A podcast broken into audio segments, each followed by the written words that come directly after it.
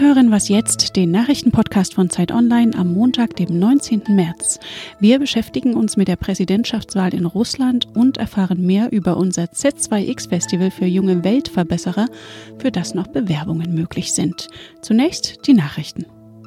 In Buenos Aires treffen sich die Finanzminister und Notenbankchefs der G20-Gruppe. Dabei ist zum ersten Mal Olaf Scholz, der neue Bundesfinanzminister.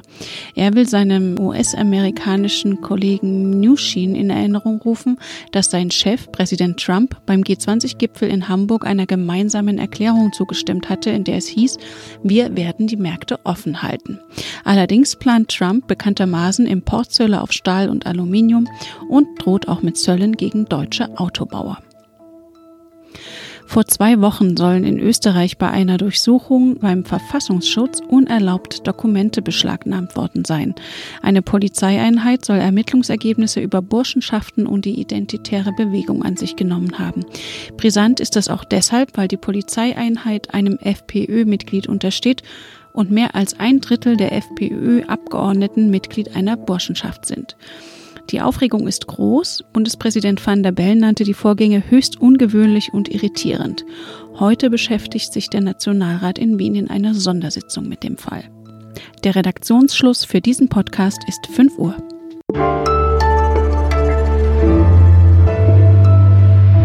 Mein Name ist Rita Lauter. Hallo. Mehr als 100 Millionen Menschen waren zur Wahl zwischen acht Kandidaten aufgerufen, doch wer Sieger der Präsidentenwahl in Russland werden würde, daran gab es eigentlich keinen Zweifel.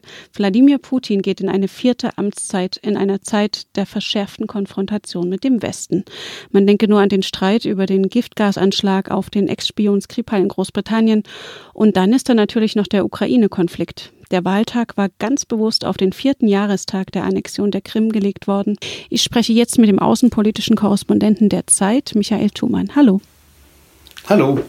Michael, acht Kandidaten aus ganz unterschiedlichen politischen Lagern. Das klingt erstmal nach großer Wahlfreiheit. Dennoch gab es Zweifel, wie demokratisch das Ganze eigentlich abläuft. Kann man hier überhaupt noch von einer echten Wahl sprechen? Nein, das ist natürlich keine echte Wahl, vor allem nicht im westlichen Sinne, im demokratischen Sinne. Es handelt sich hier um eine Abstimmung, die den Präsidenten bestätigen soll, also nichts anderes als ein Plebiszit in einem autoritären Staat. Grundsätzlich geht es den Kreml immer bei diesen Abstimmungen darum zu zeigen, die Leute sind nicht desinteressiert, sondern sie gehen in großen Massen. Und dafür hat man jetzt eben auch alles getan. Unter anderem sind dafür auch die Gegenkandidaten wichtig, die gar keine Chance haben aber die halt eben diesen Wettbewerb vortäuschen sollen, aber durch die Manipulation der Medien, dadurch, dass sie kaum auftreten, kaum Sendezeit haben, haben sie halt keine Chance. Am Ende will der Kreml halt eben einfach nur zeigen, schaut mal, viele Leute beteiligen sich hier. Und am Ende hat Putin gewonnen im harten Kampfe. Die Sanktionen des Westens wegen der Krim-Annexion und der niedrige Ölpreis haben dem Land ja wirtschaftlich zwischenzeitlich ganz schön zu schaffen gemacht. Trotzdem diese breite Zustimmung für Putin. Warum? Der Kreml hat von vornherein als die Sanktionen eingeführt wurden vom Westen zunächst und dann die Gegensanktionen von Russland, ein ganz klares Narrativ entwickelt. Wir sollen hier in die Knie gezwungen werden. Wir haben uns rechtmäßig die Krim heim nach Russland geholt. Der Westen gönnt uns das nicht und will uns jetzt klein machen. Und genau dieses Narrativ haben ganz viele gerne übernommen. Die Zustimmung für die Annexion der Krim ist überwältigend in Russland.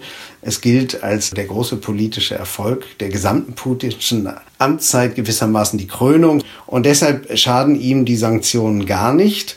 Aber sie schaden natürlich Russland. Das ist völlig klar, weil Russland konnte in den letzten Jahren seine Öl- und Gasindustrie nicht in dem Maße modernisieren, wie es ausreichend gewesen wäre. Die russische Industrie lebt von absoluten Kurzkrediten, weil die Finanzsanktionen ihnen halt eben die langfristige Planung mit langfristigen Krediten nicht erlauben. Es gibt also vielerlei Nachteile, die nimmt Putin aber gerne in Kauf für den Eindruck, den er erwecken kann, dass er hier halt eben gegen Feinde aus dem Westen kämpft, die eben sein Verbleiben an der Macht umso wichtiger machen. Welche Dinge muss Putin denn jetzt innenpolitisch angehen? Wirtschaftsreformen Verschlankung des Rohstoffsektors und des Armeesektors, wo sehr, sehr viel Geld ausgegeben wird, Modernisierung des Rohstoffsektors und gleichzeitig ein langfristiger Übergang zu einer Wirtschaft, die nicht mehr ausschließlich von Öl und Gas und von Waffenverkäufen ins Ausland abhängig ist. Die Entwicklung einer effizienten Serviceindustrie in Russland und halt eben auch die Entwicklung einer gewissen Industrie, die Waren herstellt, die man dann nicht mehr einführen muss. Was kann denn der Westen von der vierten Amtszeit Putins erwarten? Ich glaube, dass Putin zunächst mal so bleiben wird, wie er einfach seit 2013, 14 ist, nämlich unberechenbar und zwar auch strategisch unberechenbar. Er möchte unberechenbar sein, weil dadurch der Westen nicht die Möglichkeit hat, sich auf irgendetwas einzustellen, sondern er möchte immer wieder aus irgendeiner unerwarteten Ecke vorstoßen. In diesem Zusammenhang muss man auch erinnern an das, was jetzt gerade in Großbritannien passiert ist, dieser Giftgasanschlag auf den ehemals sowjetischen, dann britischen Agenten Skripal. Das ist halt eine Demonstration. Hätte man ihn einfach beiseite schaffen wollen, dann hätte man eine Pistole nehmen können, man hätte ein Messer nehmen können, alles Mögliche. Nein, aber man hat halt dieses Nervengas genommen, um zu zeigen, wozu man so in der Lage ist. Insoweit glaube ich auch, dass es hier eine durchaus beabsichtigte Eskalation, ein äh, beabsichtigtes Signal ist. Einerseits an den Westen, schaut her, was wir können. Und zweitens natürlich an alle sowjetischen Agenten, die vielleicht mal überlegen, ob sie auch mal für die andere Seite arbeiten können, um das Gehalt aufzubessern. Merkt euch, was dann mit euch passiert. Und genau um diese Unberechenbarkeit ist halt etwas, womit wir jetzt in Zukunft arbeiten müssen. Herzlichen Dank für die Einschätzung, Michael Thumann.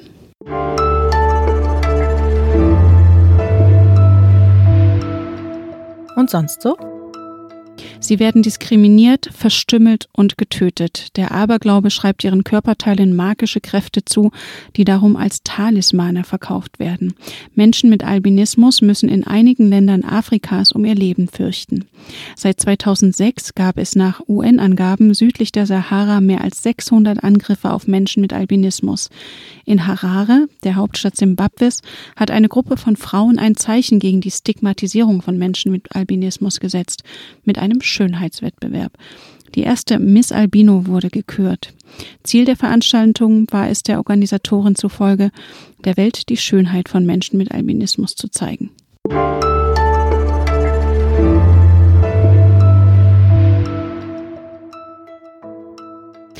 Steigende Mitgliederzahlen bei Parteien, virale Kampagnen, originelle Protestformen. Junge Leute wollen mitreden und mitmachen. Das hat kürzlich zum Beispiel Juso-Chef Kevin Kühnert gezeigt. Zeit Online will junge Leute mit spannenden Ideen, wie die Welt besser werden könnte, zusammenbringen. Zum dritten Mal gibt es im Mai das Festival Z2X. Diesmal in München, Hamburg und Frankfurt am Main. Federführend bei diesem Projekt ist Maria Exner, stellvertretende Chefredakteurin von Zeit Online. Hallo. Hallo. Maria, zunächst mal die Abkürzung Z2X. Wofür steht die eigentlich? Wen wollt ihr erreichen und warum? Z2X steht für Leute zwischen 20 und 29, die wir mit dem Festival erreichen wollen. Und das Z haben wir uns aus unserem Markennamen Zeit Online noch dazu geliehen. Und ähm, dieses Festival richtet sich an junge Menschen in Deutschland, die, egal in welchem Bereich, eine Idee haben, wie das Leben oder die Welt besser werden kann. Konkret können das junge Wissenschaftler sein, das können Gründerinnen oder Gründer sein oder Leute, die politisch aktiv sind, die vielleicht einen Verein zur Flüchtlingshilfe haben. Und all diese jungen Leute können sich unter z2x.zeit.de wieder um einen von ungefähr 600 Plätzen für unsere Tour bewerben. Vernetzen könnten sich diese jungen Leute ja dank Social Media eigentlich auch selbst. Warum brauchen die Zeit online dafür? Was bietet ihnen Z2X an Mehrwert? Die Resonanz auf die Festivals, die wir jetzt eben zuerst im September 2016, dann im vergangenen Jahr gemacht haben, zeigt, dass diese Generation offenbar wirklich ein Bedürfnis hat, sich persönlich zu treffen, gegenseitig zuzuhören und auch dabei zu merken, okay, was könnte eigentlich unsere gemeinsame Cause sein, unsere gemeinsame Mission? Gibt's sowas? Und ich glaube schon, dass die bei Z2X auch Menschen aus ihrer Altersgruppe treffen, die sie eben vielleicht auf ihren Social-Media-Kanälen normalerweise gar nicht haben. Und wir sorgen dafür, dass Z2X sehr gemischt ist und das bietet den Leuten in diesem Alter auch echt einen Mehrwert. Du hast jetzt gerade schon gesagt, es können Wissenschaftler sein oder Flüchtlingshelfer oder Unternehmen. Das heißt, es sind so ganz unterschiedliche Ideen, die da vernetzt und zusammengebracht werden sollen. Nun ist es ja bereits die dritte Auflage des Festivals, hast du auch gerade gesagt. Was ist denn bei den früheren Veranstaltungen konkret rausgekommen? Wie nachhaltig ist das? Auf der einen Seite will Z2X eben diese Leute untereinander miteinander vernetzen, die in dem bestärken, was sie selber machen, indem sie ihre Idee eben Gleichaltrigen vorstellen können, auch Mitstreiter finden können. Und Z2X will auch inspirieren. Also wir haben von Anfang an eine Partnerschaft mit Funk, dem Angebot von ARD und ZDF für ein junges Publikum. Und da kommen eben tolle YouTube-Moderatoren, tolle junge Journalistenkollegen und die inspirieren, glaube ich, vor allen Dingen die anderen dort mit dem, was sie selber machen, da dann auch dran zu bleiben und weiterzumachen. Und ich glaube, das allein ist ein nachhaltiger Effekt für jeden, der beim Z2X teilnimmt.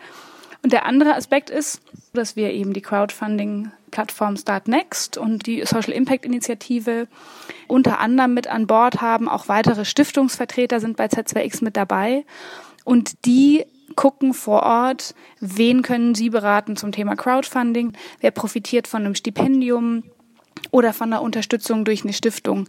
Und über diese Vernetzung zwischen dem Zielpublikum und diesen Institutionen passiert eben nachhaltiger Wandel und da haben die Projekte von den jungen Leuten die Chance, eben auch größer zu werden.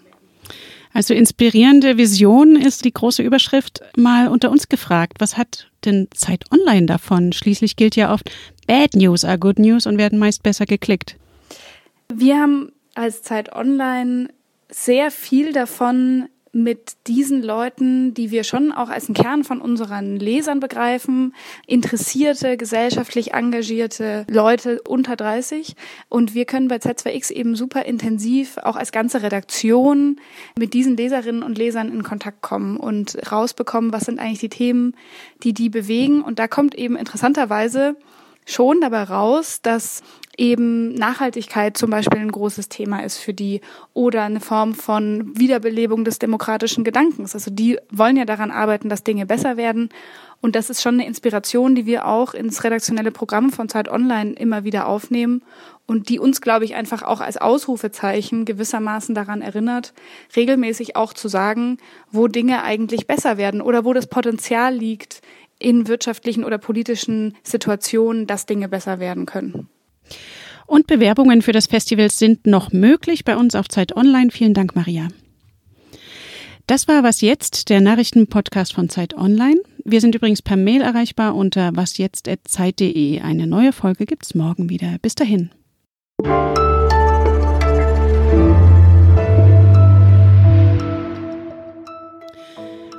Macht man, wenn man eine Weltidee hat, aber schon 30 ist?